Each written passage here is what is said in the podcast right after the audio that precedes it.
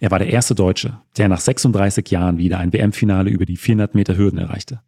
Und deshalb freue ich mich sehr, dass Joshua Abuaku rund eine Woche nach dem Finale von Budapest und kurz vor seinem letzten Saisonrennen, dem Easter in Berlin, Zeit für eine gemeinsame Folge gefunden hat. Ey, das sind genau die Momente, wofür man wirklich ein ganzes Jahr lang für ackert, wofür man ein ganzes Jahr lang für arbeitet, äh, Tag ein, Tag aus trainiert und das ist einfach das Geilste, genau da in diesen Momenten dann zu zeigen, okay, ey, das und das kann ich gerade, ähm, das habe ich drauf und ähm, ja, einfach halt wirklich da in diesem einen Moment, diese 48 Sekunden halt alles zu geben ähm, und ja, ich sag mal dann in dem Fall der Welt zu zeigen, so was man halt, was man halt drauf hat. Ne?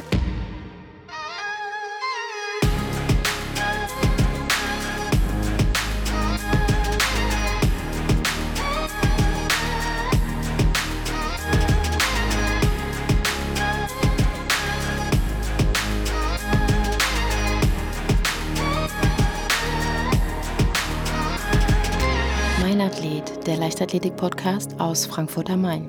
Dann, ja, herzlich willkommen, Joshua. Hallo, hi Benny. Ja, es freut mich, dass du äh, an diesem ja ein bisschen späteren ähm, Donnerstagabend nochmal Zeit gefunden hast für eine gemeinsame Folge. Heute genau eine Woche nach dem äh, oder ähm, acht Tage schon nach dem Finale in, in Budapest. Ähm, deswegen so meine erste Frage: äh, Konntest du in der Zwischenzeit überhaupt schon realisieren, realisieren was da eigentlich passiert ist? Ähm, ja, ich glaube schon. Also ich sag mal so unterm Strich ich meine, das war mein großes Ziel, irgendwie so ein WM-Finale einmal mitzuerleben. Dass das jetzt letzte Woche geklappt hat, ist natürlich umso, umso schöner. Ähm, und klar, im ersten Moment ist natürlich erstmal so dieses, wow, crazy, was hier gerade passiert. Und ich meine, im Endeffekt, man bereitet sich wirklich, in meinem Fall jetzt irgendwie zwölf Monate darauf vor, nur um einmal 48 Sekunden da in diesem einen Stadion dann zu laufen. Das ist dann ja, es geht dann doch natürlich meistens immer dann schneller vorbei, als man sich das irgendwie so vorgestellt hat. Ähm, aber ich habe es komplett genossen, war eine mega geile Erfahrung und äh, ja, ich glaube jetzt, es kommt so nach und nach. Ähm, ich glaube, ich habe jetzt ja, ich jetzt am Sonntag noch mal einen letzten Wettkampf beim Easter in Berlin. Ähm, ich glaube, bis dahin sagt das Ganze auch noch mal ein bisschen tiefer und dann, wenn ich dann auch vor allen Dingen, glaube ich, am Sonntag noch mal laufe, und an der einen oder anderen Stelle dann nochmal so ein bisschen so diese Erinnerung auf jeden Fall, glaube ich, nochmal mit da reinkommen. Dann äh, ja, wird das, also ich habe es, glaube ich, schon gut verdaut, äh, aber ich glaube, das kommt dann jetzt einfach so mit der Zeit mehr und mehr. Gibt es noch so einen Moment, der äh, besonders präsent ist? Ähm, ich glaube, am präsentesten ist wirklich so dieser Moment gewesen, wo ich dann ja, also diese ersten Sekunden, wenn du ins Stadion reinkommst. Also die hatten ja so einen, so einen Einlauftunnel, sage ich mal, wo man dann erstmal dann so nach und nach vorgestellt wurde. Und dieser Moment, du kommst da raus, so kommst quasi um die Ecke, siehst dann das erste Mal sozusagen das Weizstadion rein, du siehst super viele Lichter, draußen ist eigentlich äh, stockdunkel, aber durch diese ganzen ähm, ja, Flutlichter und so ist natürlich alles halt super, super hell und äh, so viele Menschen, du siehst die Bahn, du siehst die Hürden, das ist einfach so eine Mischung aus, aus allem, das einfach, ich glaube, das ist auf jeden Fall der Moment, der mir auf jeden Fall so am, am prägnantesten so, äh, ja, äh, im Kopf geblieben ist. Wahrscheinlich auch so ein Moment, weshalb man äh, das ganze Training so auf sich nimmt. Ja, genau. Also ich meine, im Endeffekt, also das habe ich auch direkt nach dem Lauf so gemerkt, ey, das sind genau die Momente, wofür man wirklich ein ganzes Jahr lang für ackert, wofür man ein ganzes Jahr lang für arbeitet, äh, Tag ein, Tag aus trainiert und das ist einfach das Geilste, genau da in diesen Momenten dann zu zeigen, okay, ey, das und das kann ich gerade, ähm, das habe ich drauf und ähm, ja, einfach halt wirklich da in diesem einen Moment, diese 48 Sekunden halt alles zu geben, ähm, und ja, ich sag mal dann in dem Fall der Welt zu zeigen, so was man halt, was man halt drauf hat. Ne? Was man halt auch sagen muss, äh, in deiner persönlichen All-Time-Bestenliste über die 400 Meter Hürden waren ja die drei Rennen aus Budapest auf Platz eins, zwei und vier.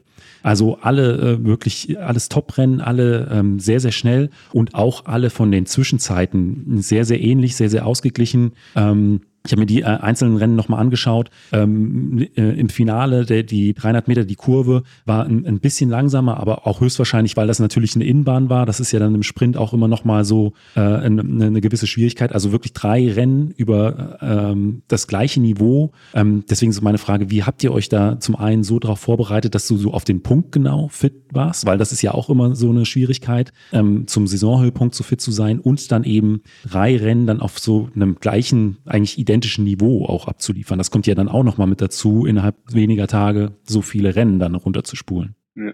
Ähm, ich glaube, angefangen, also auf diese ganze Frage, glaube ich, würde ich mich erstmal auf meinen, auf meinen Trainer oder auf meine Trainer ähm, beziehen. Ich glaube, mit Volker Beck, äh, der hat wirklich jetzt ich weiß nicht, wie viele Jahrzehnte an Trainererfahrung. Ich glaube, der hatte schon eine Menge an Athleten. Ich meine, ich arbeite jetzt auch schon seit fast, ja, jetzt seit fast, seit fast sechs Jahren jetzt äh, mit ihm zusammen. Ähm, und ich weiß, also jetzt gerade, wenn ich mir jetzt die großen Highlights die letzten drei Jahre anschaue, also Olympische Spiele 21, Europameisterschaften letztes Jahr und dieses Jahr die WM, ich habe einfach gesehen und gemerkt, ich bin wirklich immer genau dann zum, zum ja, Saisonhöhepunkt, bin ich meine Saisonbestleistung oder beziehungsweise per, äh, persönlichen Bestleistung gelaufen. Und ähm, ich glaube jetzt einfach sogar nach, dieser, nach dieser Zeit merke ich einfach, ey, dieses System, was mein Trainer sich da, sage ich mal, ausgedacht hat, das funktioniert, da habe ich vollstes Vertrauen mit äh, rein. Und ich meine, das hat jetzt auch nicht nur bei mir äh, funktioniert, das hat bei Aline und bei Emil, meinen Trainingskollegen, ähm, genauso gepasst. Und ähm, ja, er kriegt es wirklich immer wieder irgendwie hin, dann uns dann genau zu dem Punkt dann halt topfit zu machen. Ähm, ich glaube, wir haben mit Christian ähm, Kuppers, der aktuell so ein bisschen so unser Co-Trainer ist, ähm, der jetzt vielleicht nicht da ganz so viel in der Planung ist, aber auch sicherlich an der einen oder anderen Stelle auch nochmal ein cool, also ein anderes Auge ähm, auf unser Training hat, glaube ich, einfach eine super Kombination. Und ähm, ja, ich glaube, das war jetzt wirklich einfach in diesem Jahr die Mischung, dass wir lange und ausführlich genau auf diesen Höhepunkt hingearbeitet haben. Also natürlich hat man, oder baut man halt schon vorher auch schon Peaks ein im, im Training und im Wettkampfjahr. Ähm, das war natürlich auch mitunter die, die deutschen Meisterschaften dann, aber ab dem Zeitpunkt war eigentlich klar, okay, jetzt sind noch sechs Wochen bis zu den Weltmeisterschaften und jetzt ist alles genau darauf ausgerichtet, in sechs Wochen halt eben in dieser, ja, in der besten, bestmöglichen Verfassung zu sein. Und ich glaube, das haben wir gut hinbekommen.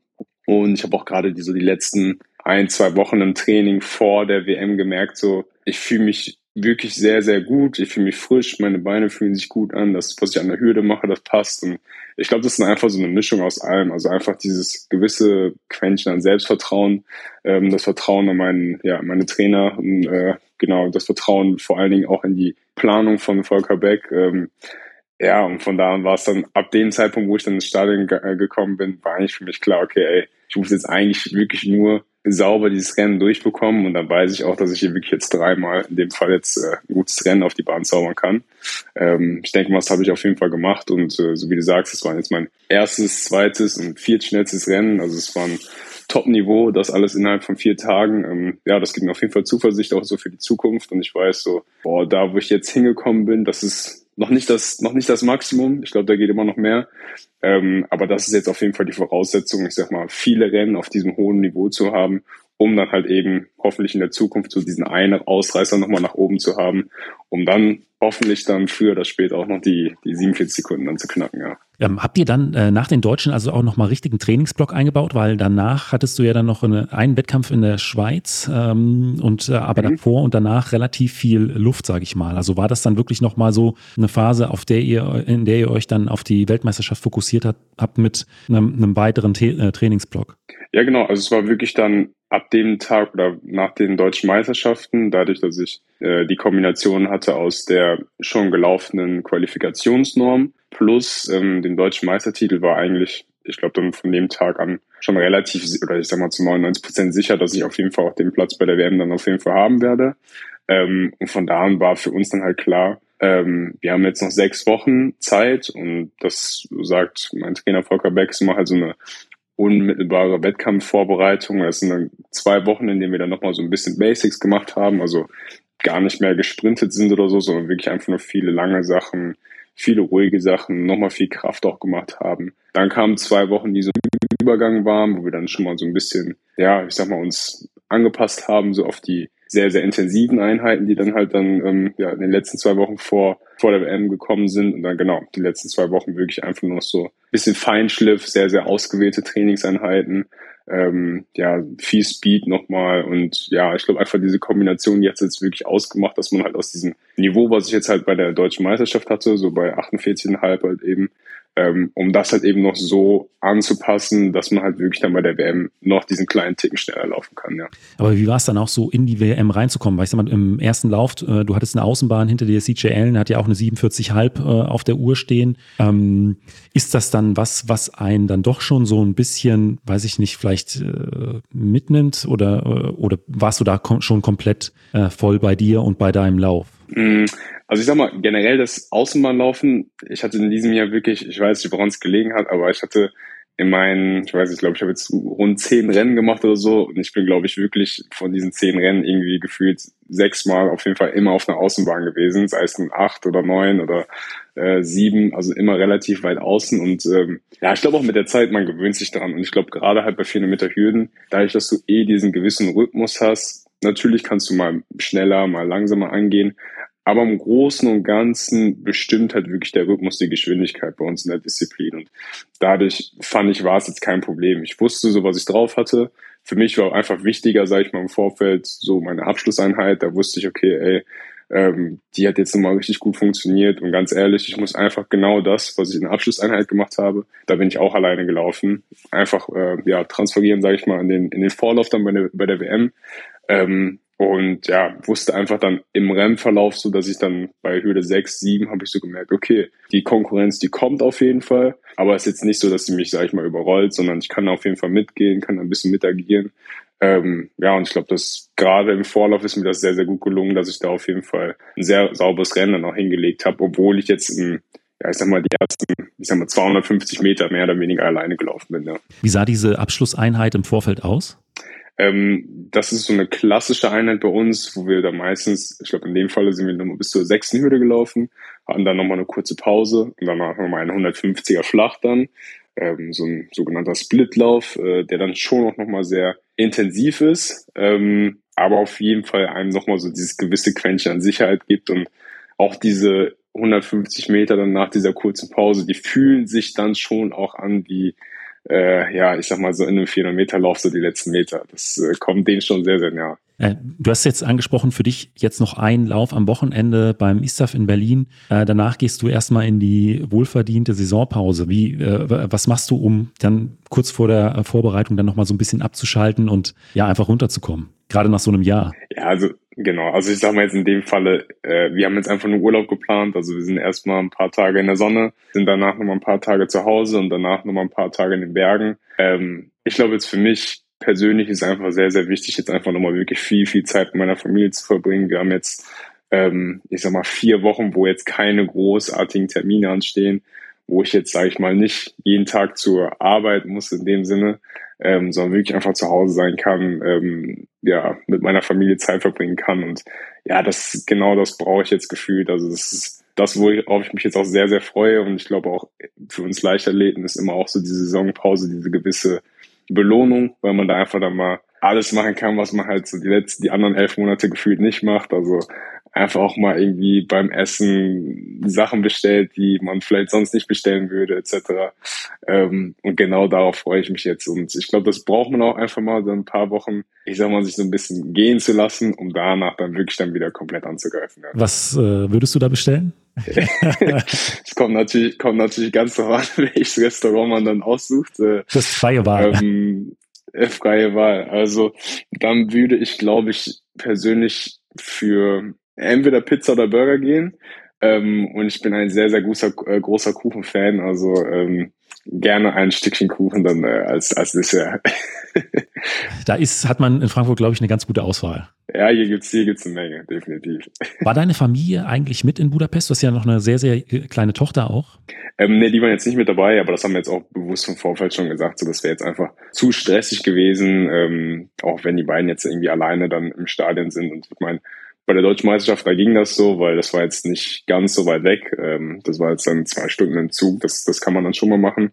Ähm, aber jetzt bei der WM haben wir jetzt bewusst uns dagegen entschieden, haben aber, ich sag mal, für die ganze Familie dann auch fürs nächste Jahr dann auf jeden Fall mit Paris geplant und äh, da wären dann auf jeden Fall alle, alle mit am Start. Und jetzt eben auch hier in Frankfurt vom Fernseher mitgefiebert. Genau, genau, ja. Ja, genauso wie wir. Ich habe es ja im äh, Vorgespräch eben schon äh, dir erzählt, dass äh, wir mit unserem Sohn und, und unserer Tochter natürlich auch geguckt haben und unser Sohn, der ist dreieinhalb, äh, er äh, nach deinem Vorlauf extrem motiviert war äh, und wir dann äh, hier in der Nähe auf die Bahn gegangen sind und er seine ersten Tempoläufe unbedingt machen wollte. Äh, und da hast du mir erzählt, dass das bei dir ähnlich angefangen hat. Ja, genau. Also ich kann mich noch ganz genau erinnern, so diese Zeiten 2004 so erstmal so ein bisschen als Kind, sage ich mal, ich meine, damals war ich acht Jahre oder sieben, acht Jahre alt, ähm, so als Kind so Olympische Spiele wahrgenommen. Dann so 2005 war, glaube ich, damals in Helsinki Weltmeisterschaften. Das war so, das sind einfach so, ja, so Events, die damals stattgefunden haben, wo ich mich noch ganz genau daran erinnern kann. Ich war auch mal, keine Ahnung, zehn Jahre alt, habe mir das im Fernsehen angeguckt und gedacht so, ey, da will ich auch mal laufen. Und äh, eine Sache, wo ich jetzt letzte Zeit mal mit meiner Mutter drüber gequatscht hatte, ähm, da waren wir 2009 bei, wir waren bei der ähm, bei der äh, Leichtathletik-WM in Berlin und ich habe damals auch den Weltrekord von von äh, Usain äh, Bolt über 100 Meter gesehen.